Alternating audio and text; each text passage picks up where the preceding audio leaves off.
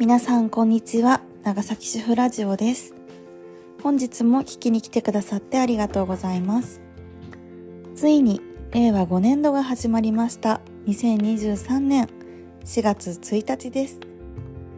暖かい日が続いていますね。今長崎では桜が満開に咲いています。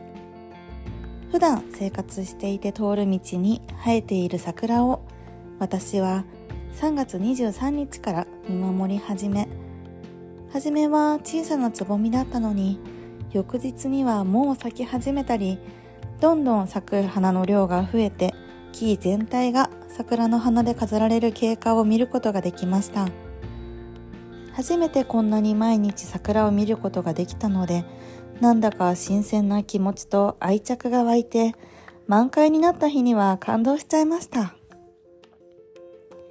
ありがたいことに今年はお天気にも恵まれていて桜の花びらが雨に落とされることなくずっと咲いています。怪しい天気の時も何度かありましたが耐えてくれましたね。ありがたい。今回この桜の時期になって私はいろいろと花見スポットを巡りました。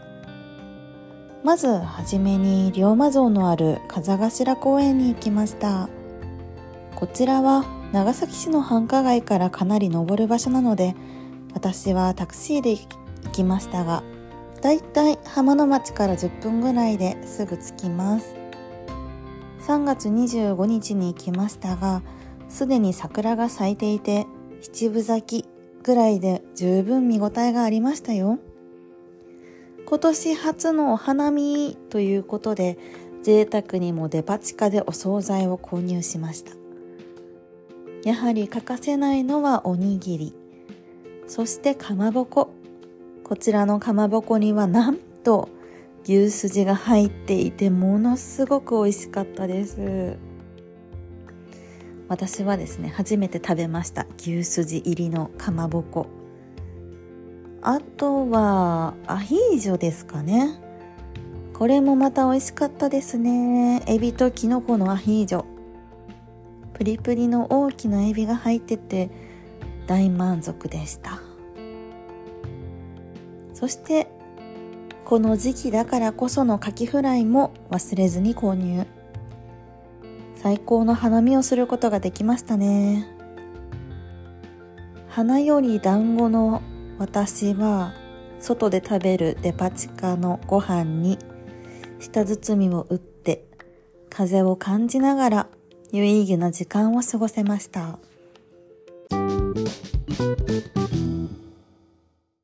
残り2つ私は花見に行きました。長崎といえばやはり平和公園。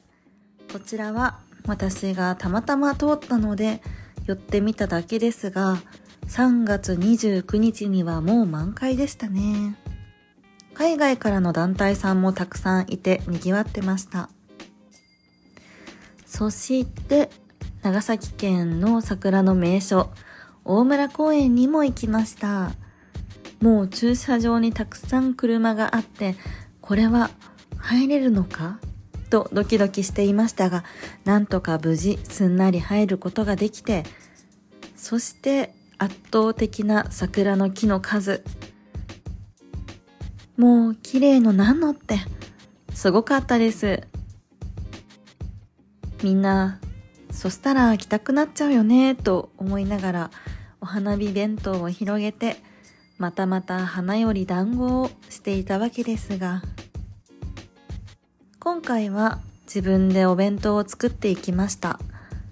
おしゃれにしたいなぁと思っていたので YouTube やクックパッドでひたすら花見弁当を検索しまくって作ったお弁当にはオープン花見あオープンいなりというものを入れました。これはいなり寿司になるのかな？油揚げに米を詰めてそのまま閉じずに米の上に具材を乗せて彩りを良くしたオープンいなり寿司。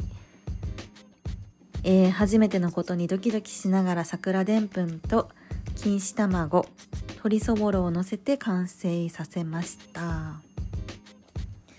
本当はですね、サーモンやイクラを入れたかったのですが、生ものをお弁当に持っていくのはなかなか衛生面で厳しいと思い断念しました。あとは普通の唐揚げや卵焼きやブロッコリーなどのですね、おかずを詰め込んで、その上に100円ショップの型取りでハムと人参を桜型に切り取って上に乗せるだけでなんと春っぽくお花見弁当に早変わりします。ぜひ試してみてください。まあちなみにですけれども自画自賛になりますがお弁当は結構美味しかったです。そうですね。私は冷凍食品があんまり得意ではないので結構お弁当の中身は一から自分で作ることが多いです。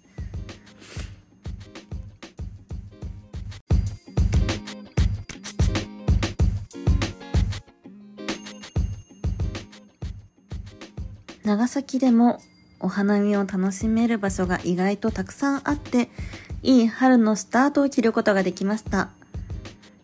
たくさん美味しいものも食べたし、満足満足です。皆さんも今年お花見もう行かれたかな？本日も聞きに来てくださってありがとうございます。ご意見ご感想は Twitter のハッシュタグ長崎主婦ラジオからお待ちしております。えー、お便りコーナーもやりたいなと思ってお便りフォームを作成しております。概要欄にリンクを貼っておりますので、そちらからのお便りお待ちしております。それでは、またね